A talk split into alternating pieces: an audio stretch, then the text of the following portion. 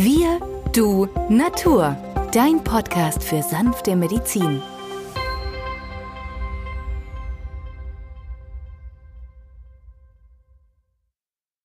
Hallo und herzlich willkommen zu dieser neuen Folge von Wir, du, Natur, deinem Podcast für sanfte Medizin. In der heutigen Folge geht es um die mediterrane Ernährung. Mein Name ist Benjamin Hartlieb. Ich bin Osteopath und Heilpraktiker und neben mir am Mikrofon ist wieder der Arzt, Biologe und Chemiker Peter Emrich. Hallo Peter. Hallo Benjamin.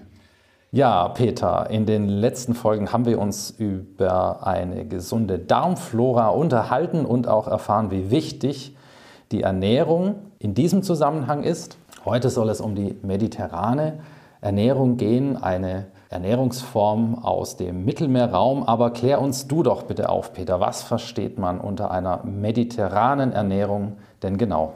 Na, das ist einfach gesagt, Benjamin, eigentlich die ursprüngliche Kostform in den Ländern, die eigentlich ins Mittelmeer grenzen. Das ist angefangen von Frankreich über Portugal, Spanien, Italien, Kroatien und den ehemaligen Jugoslawien eigentlich. Das sind die Dinge bis hin nach Griechenland wo eigentlich sehr viel Naturbelassenes gegessen wird, viel Gemüse, viel Obst, viel Fisch, Meeresfrüchte, Oliven, vor allem das Olivenöl, das ja sehr gut ist für unseren Körper, der auch immer wieder auch benutzt werden kann zum Erhitzen, denn wenn man Leinöl, ein Dotteröl, was ja Omega-3-fettsäurenhaltige Öle sind, weniger gut tut. Man kann die nur über den Salat geben, aber nicht erhitzen. Olivenöl kann man als Bratöl benutzen.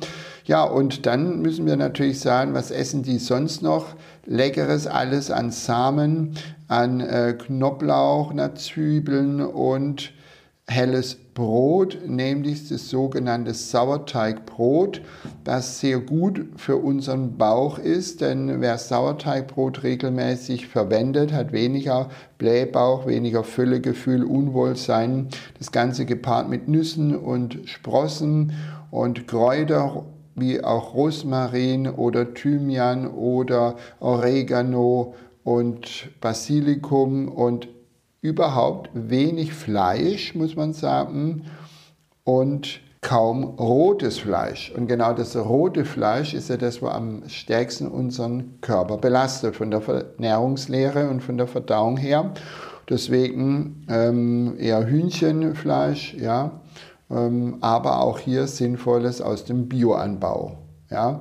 Also ähm, Bio-Tiere kriegen ganz anderes Futter, ähm, weniger Antibiotika, weniger Medikamente, leben auf weiterem Raum, sodass sich das Tier entfalten kann und nicht in einer Batterie hockt und da nur sein Ei legt. Und dieses Cholesterin-Ei dieser ähm, Henne ist in der Gefangenschaft tatsächlich um den 15-fach negativen Cholesterinwert höher wie ein Ei einer Henne, die im Hof rumläuft, die Sonne sieht, die Grashalme picken kann, sich vergnügt und eigentlich ja ein ganz normales Hühnerleben führen darf. Ja, und darauf sollten Sie auch beim Kauf Ihrer Lebensmittel achten.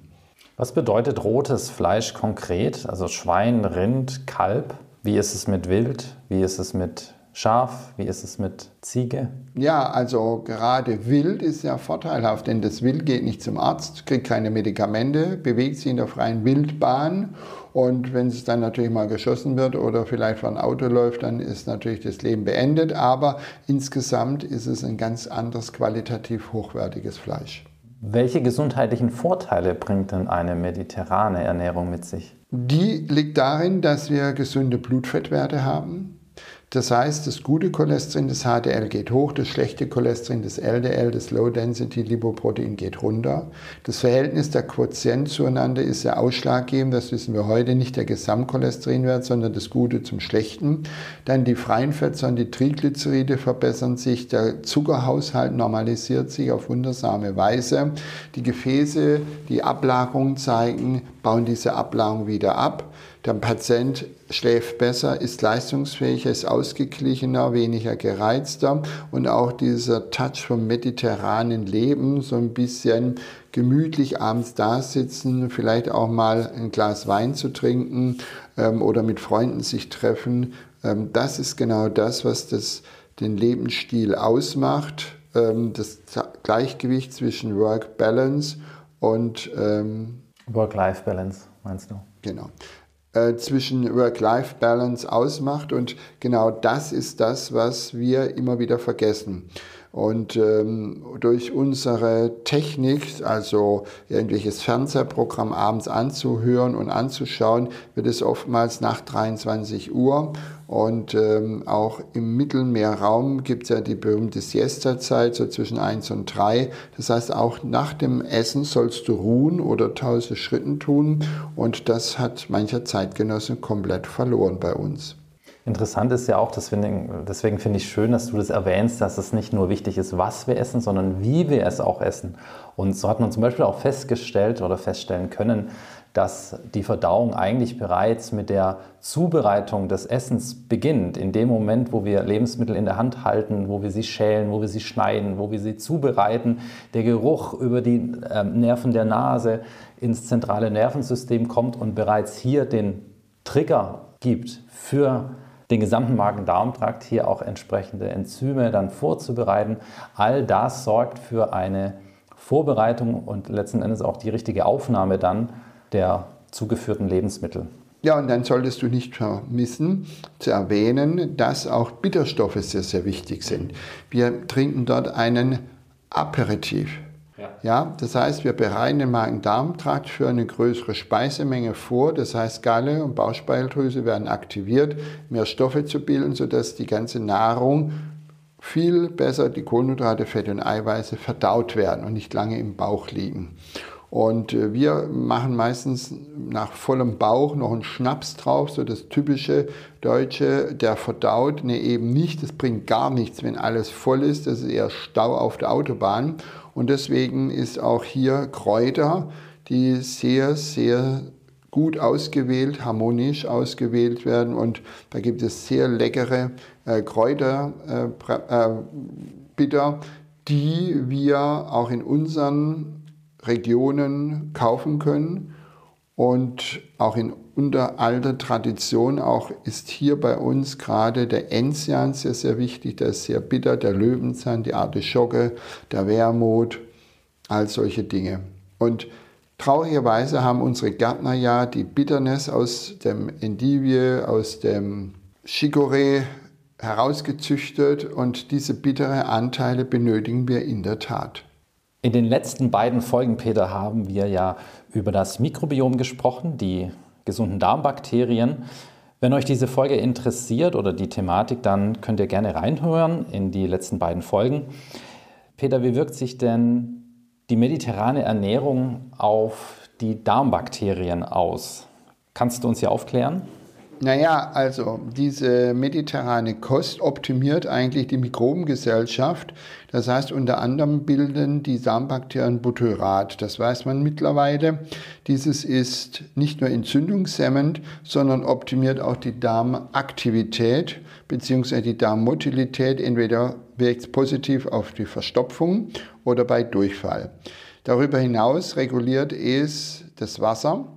Natrium wird erhöht und bildet sogar eine Schutzschicht an der Darmschleimhaut. Und das kannte schon 2011 in seinen Untersuchungen Kanani benennen. Und das ist etwas Interessantes. Das ist jetzt schon wieder zwölf Jahre her und keiner ähm, hat es so parat in seinem Kopf und deswegen müssen wir es hier erwähnen. Kanani hat dieses schon wunderbar gezeigt. Also es hat einen Wirkeffekt. Man hat sich immer gefragt, wie kann sich so eine Ernährungsform über Jahrtausende halten?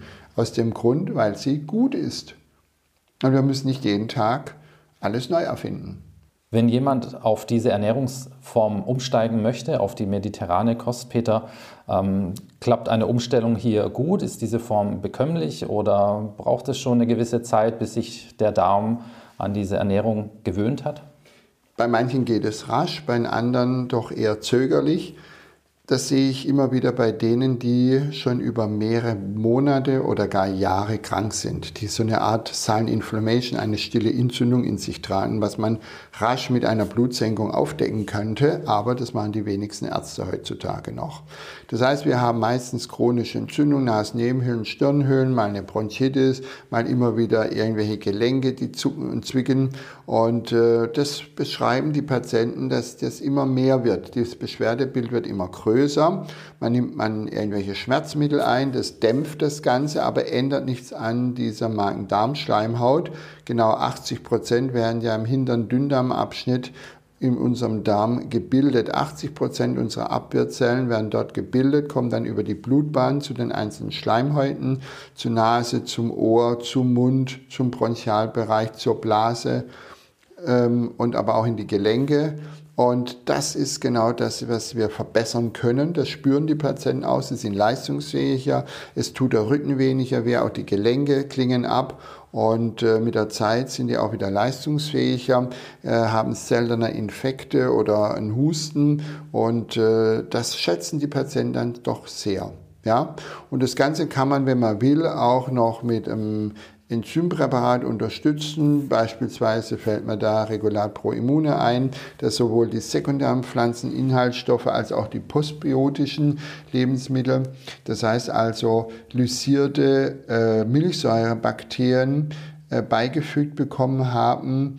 Dann haben wir die Stammenzyme, also genau die Biokatalysatoren, die ja alles managen und natürlich genügend mikrobielle Substanzen, das heißt also die Mineralien, die Spurenelemente, Vitamine, all die, die in einer gesunden Kost enthalten sollen. Also das heißt, diese kleine Stütze setze ich dort ein, wo ich sehe, dieser regulative Effekt des menschlichen Körpers zieht sich und zieht sich und zieht sich und da braucht man Hilfe.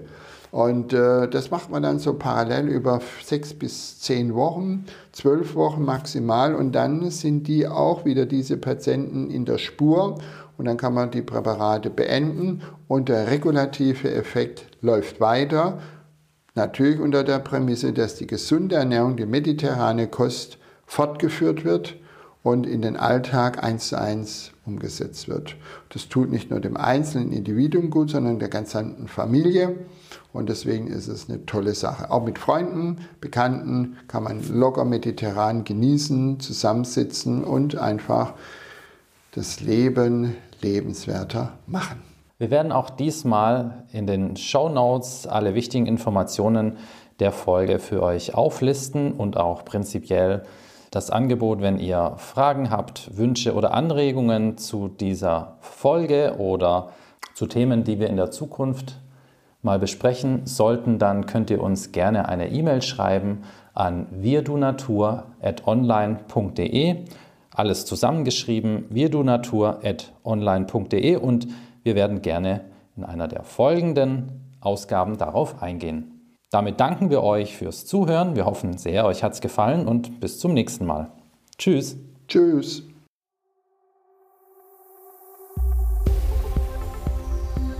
Wenn dir dieser Podcast gefallen hat, freuen wir uns über deine positive Bewertung. Damit hilfst du uns, diesen Podcast bekannter zu machen.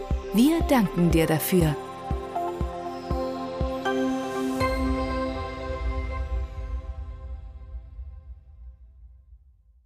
Der folgende Hinweis ist uns wichtig. Alle hier vorgestellten Informationen können nur einen allgemeinen Charakter haben. Sie ersetzen nicht die fachkundige Untersuchung und Behandlung durch deinen Arzt. Bitte wende dich bei anhaltenden Beschwerden an den Arzt deines Vertrauens. Nur auf diesem Wege kann die geeignete Therapie für dich gefunden werden.